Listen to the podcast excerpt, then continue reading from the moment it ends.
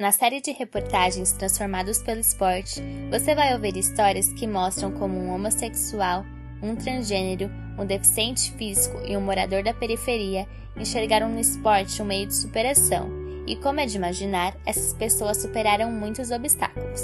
Pensando nisso, é importante que você saiba da existência do Disque 100, o Disque 100 é um programa em que você pode denunciar violações dos direitos de toda a população, como crianças e adolescentes, moradores de rua, idosos, pessoas com deficiência e população LGBT. O Disque 100 funciona diariamente das 8 às 22 horas, inclusive nos finais de semana e feriados, e não é preciso se identificar. Quando houver necessidade, Disque 100.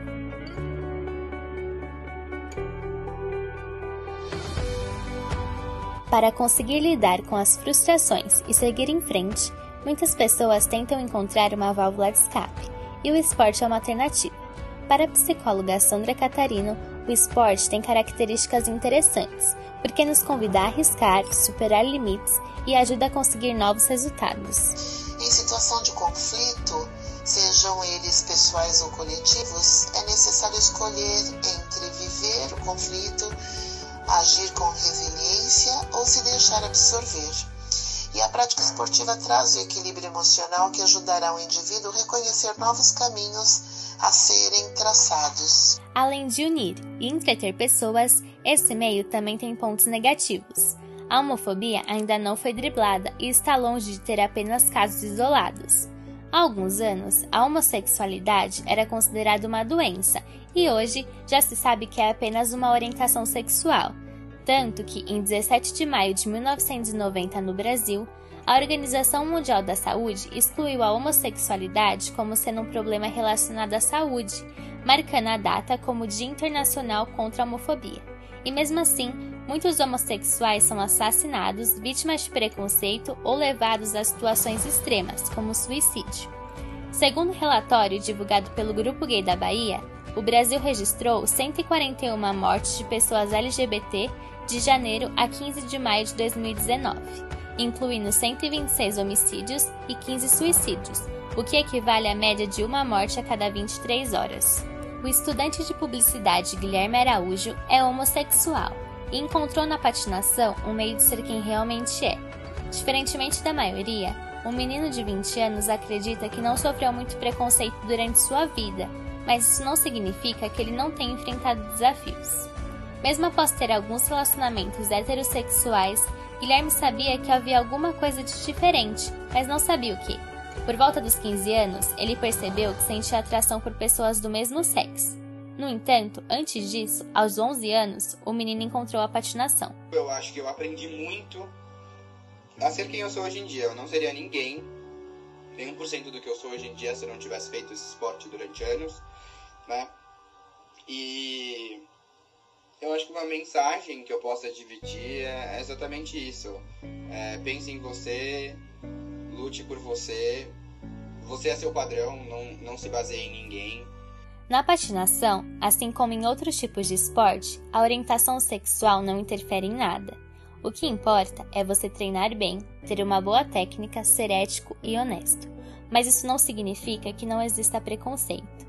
Em entrevista concedida ao jornal Futura, a antropóloga Ana Paula da Silva acredita que a vida esportiva é parte integrante da sociedade e, por isso, os preconceitos e normas estabelecidos na vida social também aparecem nesse meio. Então, se a sociedade ainda é, ainda tem é, racismo, ainda tem homofobia, ainda tem preconceito contra, contra, contra mulheres, contra índios, com é, minorias religiosas, é óbvio que o esporte também vai reproduzir esses preconceitos. A patinação é uma arte e a equipe de Guilherme sempre zelou por respeito e empatia, apoiando o jovem a ser quem realmente é.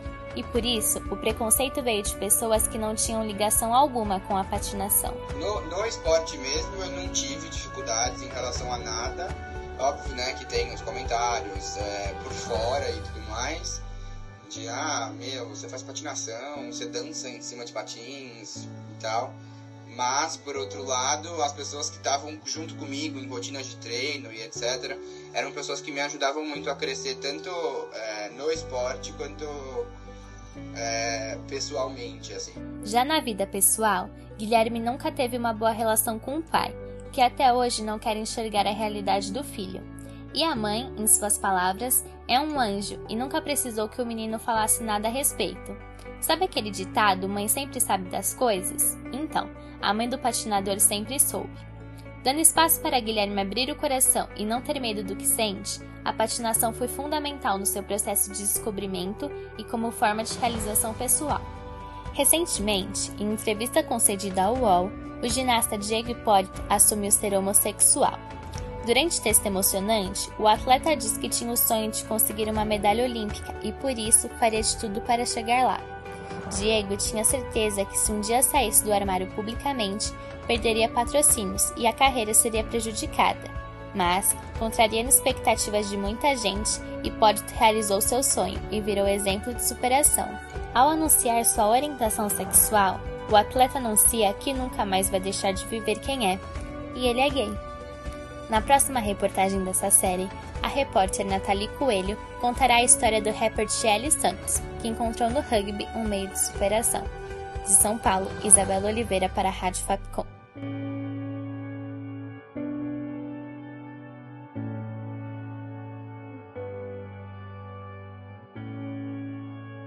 Os transgêneros no meio esportivo sempre foi algo polêmico, mas com o avanço de regras e regulamentos internacionais, certos atletas ganharam visibilidade e reconhecimento, como o caso da golfista dinamarquesa Miane Bagri, que está no Tour Profissional Europeu Feminino, a lutadora de MMA Fellow Fox, que enfrentou o preconceito de outras lutadoras e até comentaristas do UFC, e também feitos históricos, como o de Chris Mosier, do duathlon, primeiro transgênero a ser convocado para uma seleção norte-americana e que chegou a estrelar uma campanha da Nike.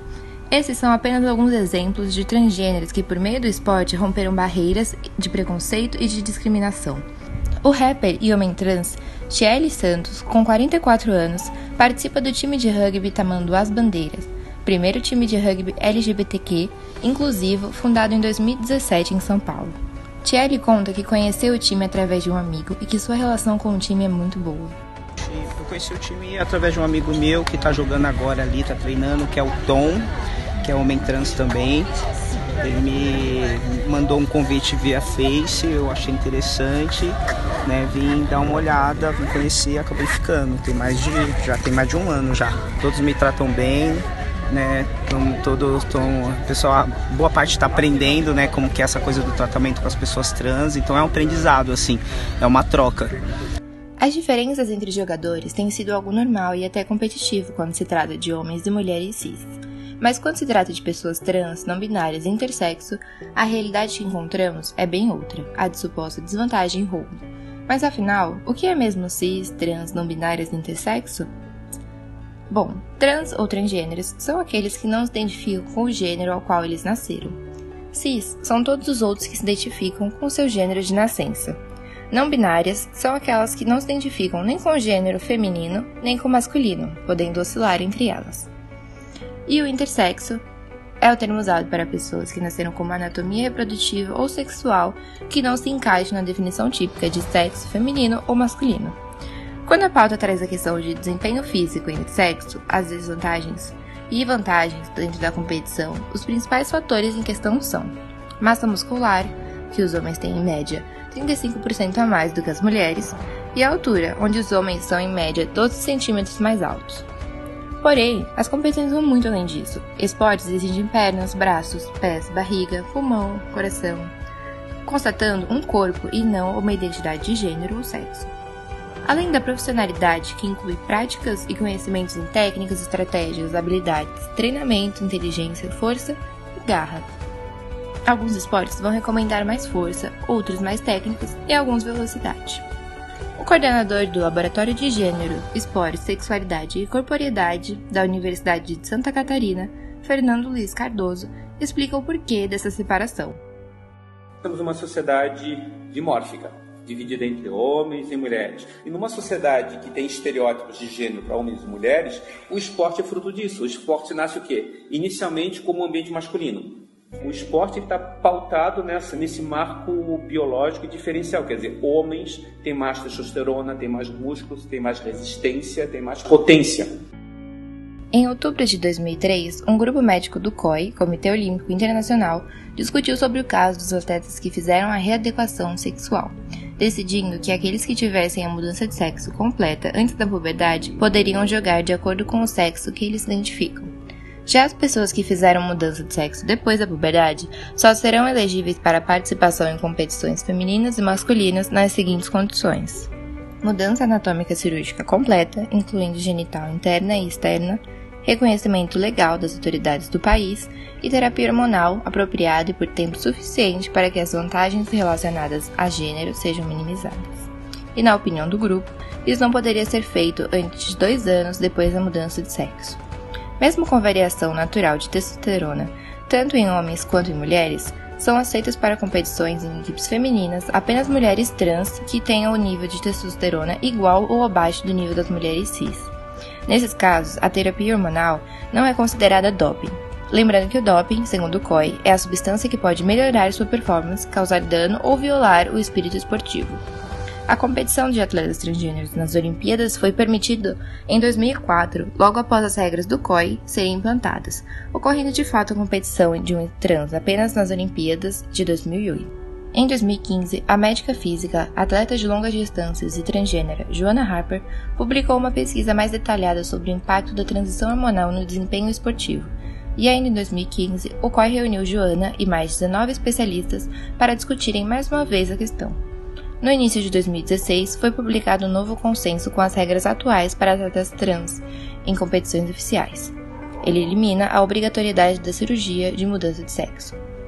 A decisão do COI gerou e ainda gera muita polêmica, porém é também uma decisão que abre espaço a uma parcela da sociedade que sempre foi excluída de quase tudo, comenta a atleta de vôlei Isabela Neves. É muito difícil você ver uma transexual, independente do que da uma transexual atuando no mercado de trabalho, tendo grande sucesso, ou sendo uma pessoa muito bem reconhecida no esporte, então, nossa, nós estamos sendo pioneiras. Tem a Tiffany, tem uma outra americana que faz triatlon, se eu não me engano, que, assim, estamos abrindo caminhos para as outras meninas. O esporte une e transforma vidas, não apenas de pessoas trans ou homossexuais, mas de todos aqueles que vão ao seu encontro. Na próxima reportagem dessa série, a repórter Maria Vitória Freitas contará a história da cadeirante Cíntia, que encontrou no esporte um meio de superação. De São Paulo, Nathalie Coelho para a Rádio Fapcom.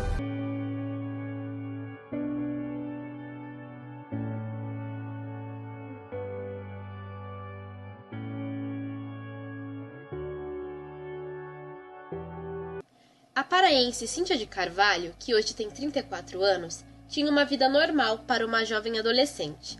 Tinha terminado o ensino médio e estava esperando sua primeira filha. Dois meses depois de dar à luz a sua primogênita Ágata, Cíntia sentiu fortes dores no estômago. Foi ao posto de saúde, foi medicada e no dia seguinte tinha perdido o movimento das pernas. De lá para cá, a vida dela mudou da água para o vinho e o basquete foi um agente transformador em sua trajetória.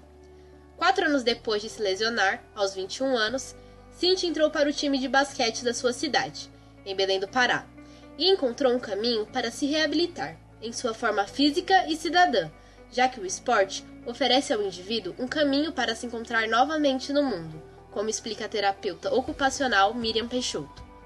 Há uma quebra de processo reabilitador, ele deixa de sair da reabilitação e passa a ser um indivíduo, um atleta, então isso melhora na autoestima, na confiança, interfere isso na, numa família por completo, então a família fica mais confiante, a família fica mais segura e, é, e, é, e, se, e se torna uma coisa produtiva, né? Produtiva de alegria, produtiva de qualidade de vida, produtiva é, de socialização, né? Foi com autoestima e confiança resgatadas pelo esporte que Cynthia disputou os Jogos Pan-Americanos no Rio de Janeiro em 2007, apenas três meses depois de estar em treinamento com um time de sua cidade. Em 2011, ela e sua equipe conquistaram a primeira medalha de bronze representando o Brasil no Parapan disputado na cidade de Guadalajara, no México.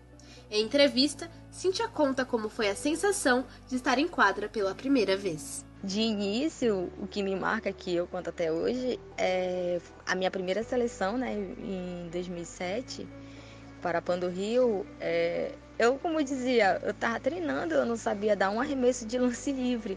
Aí, pan, jogando contra o Canadá, faz uma falta, a Cintia vai cobrar. Aí eu olho, eu olho pro banco, olho pro meu técnico. Aí eu falei, e agora? Eu nunca tinha treinado lance livre, né? Porque eu, eu tava muito recente, então tinha que saber muita coisa, então eu jamais ia imaginar. Então, quando foi para me cobrar, ele disse, eu confio em ti, todo mundo, as minhas companheiras de, de equipe, ele disse assim, eu confio em ti, então ali aquilo me subiu aquele gás e eu não sei de onde eu consegui força, que eu consegui fazer o lance livre, para mim aquilo ali marcou. Apesar de todas as conquistas e momentos marcantes no esporte, a atleta encarou muitas dificuldades em toda a trajetória. Cíntia conta sobre a discriminação que sofre até os dias de hoje, pelo fato de ter uma limitação física. Se locomover em sua própria cidade é desafiador já que não existem espaços adaptados para cadeirantes. Muitos motoristas e passageiros se incomodam pelo tempo gasto para que ela possa simplesmente subir no ônibus.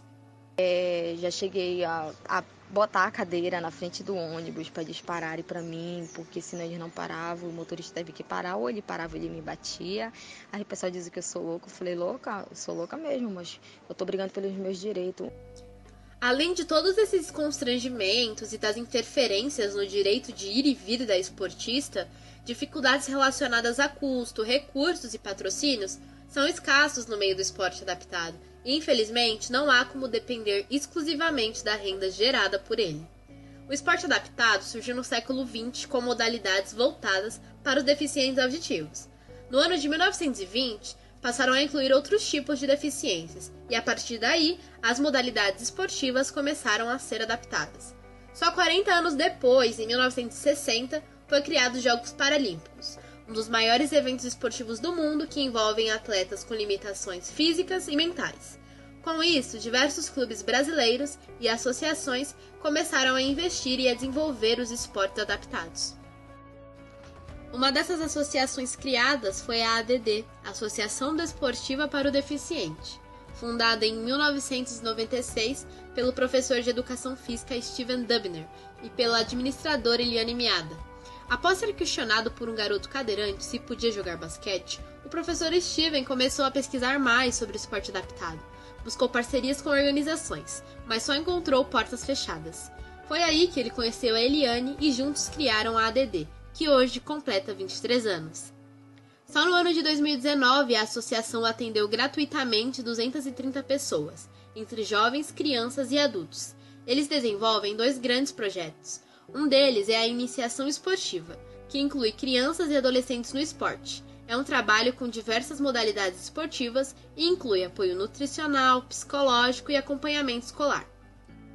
Existe também o programa de alto rendimento, que entra em modalidades competitivas. O basquete cadeira de rodas é o mais consagrado, já que existem duas equipes, sendo uma delas a melhor do Brasil, que conquistou títulos de pentacampeã brasileira e tricampeã paulista. Além do basquete, existe o atletismo, o vôlei sentado e atletas com próteses que também treinam e disputam campeonatos. Eliane explica que a maior dificuldade é manter os projetos, já que tudo é gratuito e eles têm um alto custo com o desenvolvimento do atleta, infraestrutura, equipamentos e recursos humanos. A ADD hoje se mantém através de patrocínios, doações e da lei do incentivo ao esporte, que é quando pessoas físicas ou jurídicas dão parte do seu imposto de renda para projetos sociais. Mas, apesar de todos os empecilhos, a administradora conta que o retorno é incalculável. Ele a gente depende de dedicação 100%, mas o retorno que a gente tem através da superação e dos resultados que, que cada um tem individualmente, a isso para a gente é muito gratificante. Então, acho que nós faríamos tudo de novo, desde o começo. Pela esperança da mudança e de acreditar em uma sociedade mais inclusiva, é que muitos talentos saíram da zona invisível do preconceito e conquistaram o mundo através do esporte, como é o caso da Cíntia, que, mesmo com suas limitações, ultrapassou a linha da piedade que a sociedade criou, fazendo com que aqueles que têm deficiência se sintam incapazes. Hoje, Cíntia se aposentou das quadras para focar em seus estudos e em sua carreira profissional, mas sem nunca esquecer a maior lição que o esporte a ensinou: que ela é capaz. Na próxima reportagem dessa série, a repórter Monique Caroline vai contar a história do atleta Kelvin Trindade, que encontrou no box um meio de superação. De São Paulo, Maria Vitória Freitas para a Rádio Fapcom.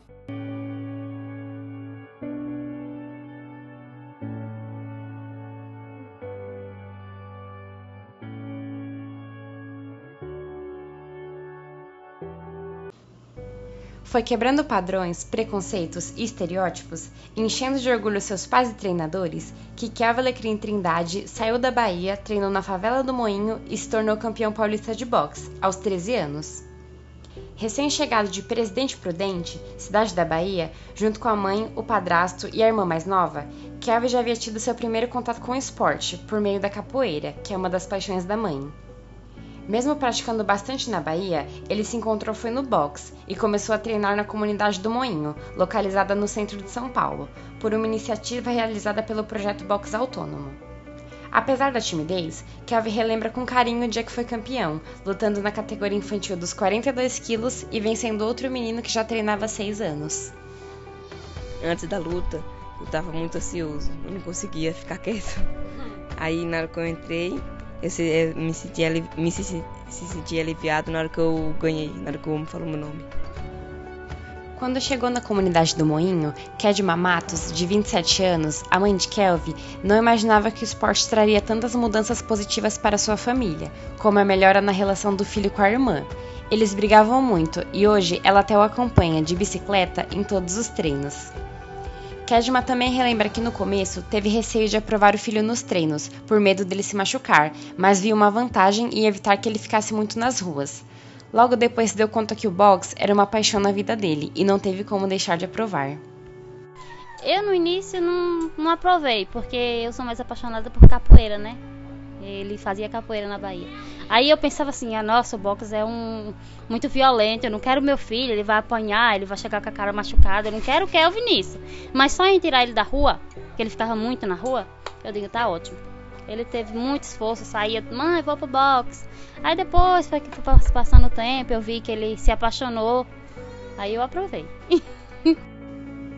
A superação diária de Kelvin rumo a seu sonho de se tornar um boxeador só foi possível por conta do caráter inclusivo que o projeto social Box Autônomo desenvolveu na comunidade que ele mora.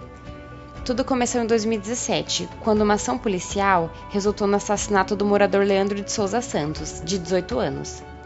Com as ameaças e o clima tenso no ambiente, o box autônomo se instaurou no local, enfatizando a ideia e o desejo principal dos moradores de mostrar que na favela não existe apenas criminalidade, e foi nesse ano que eles conheceram Kelvin. A história do projeto é muito longa. Começaram em uma ocupação habitacional, depois migraram para espaços públicos, passaram pela comunidade do Moinho e hoje os treinos acontecem na Casa do Povo, localizada no bairro do Bom Retiro, centro de São Paulo. Rafael Piva, de 32 anos, um dos idealizadores do projeto, conta como essa trajetória foi importante para ajudar a levantar uma bandeira do esporte fora da lógica de mercado, e sim como um direito, popular e acessível a todos. É pensando sempre nisso, de estar em diálogo com levantar essa ideia do, do esporte popular ali, de oferecer uma prática esportiva, no nosso caso o boxe, que seja acessível às pessoas, né? Pensar o, o esporte e o, e o, lazer como um direito social, né? Que, que complementa e se liga a, a tantos outros direitos, como o direito à moradia, direito à cidade, várias e vários outros. Amigo de Kelvin e também participante do projeto, Paulo Henrique, de 23 anos, diz que a maioria dos moradores acharam interessante a iniciativa dentro da comunidade, pois ao invés de ver a criança ou adolescente fazendo alguma coisa errada, ela estava aprendendo algo para o futuro. Ele, que já competiu praticando Muay Thai e MMA, também comenta sobre a reação de sua família quando ele começou a treinar. Assim como aconteceu com Kelvin, a preocupação veio primeiro e o apoio logo em seguida a minha família mesmo não me apoiava. Depois que eles viram que eu estava correndo atrás, que eu cheguei a competir e eles viram meu sorriso, eles me apoiaram mais. Aí concordaram e eles também elogiaram a, o projeto social e falou que devia ter mais aqui, principalmente dentro da comunidade. Durante os três capítulos de nossa série de reportagens, vocês conheceram histórias de superação e luta proporcionadas por meio do esporte, que é um agente transformador para quem está em contato com ele. Mas o que fazer quando esse direito, infelizmente, não é acessível a todos?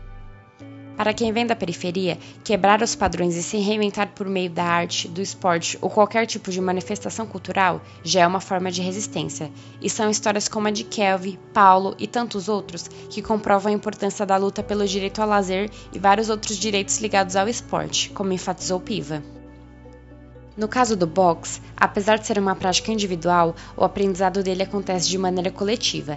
Histórias como a de Kelvin têm muitas semelhanças com a de outros atletas, revelados por meio de projetos e pessoas que foram importantes nesse processo de incentivo. Muitos desses atletas hoje se tornaram consagrados e chegaram à seleção brasileira, como Juscelin Romeu, que irá disputar os Jogos Pan-Americanos neste ano. Outros ainda esperam uma oportunidade de brilhar. Se você quiser ouvir novamente os episódios anteriores da série Transformados pelo Esporte, é só entrar no site www.fapcom.edu.br/rádio ou nos procurar no YouTube. De São Paulo, Monique Caroline para a Rádio Fapcom.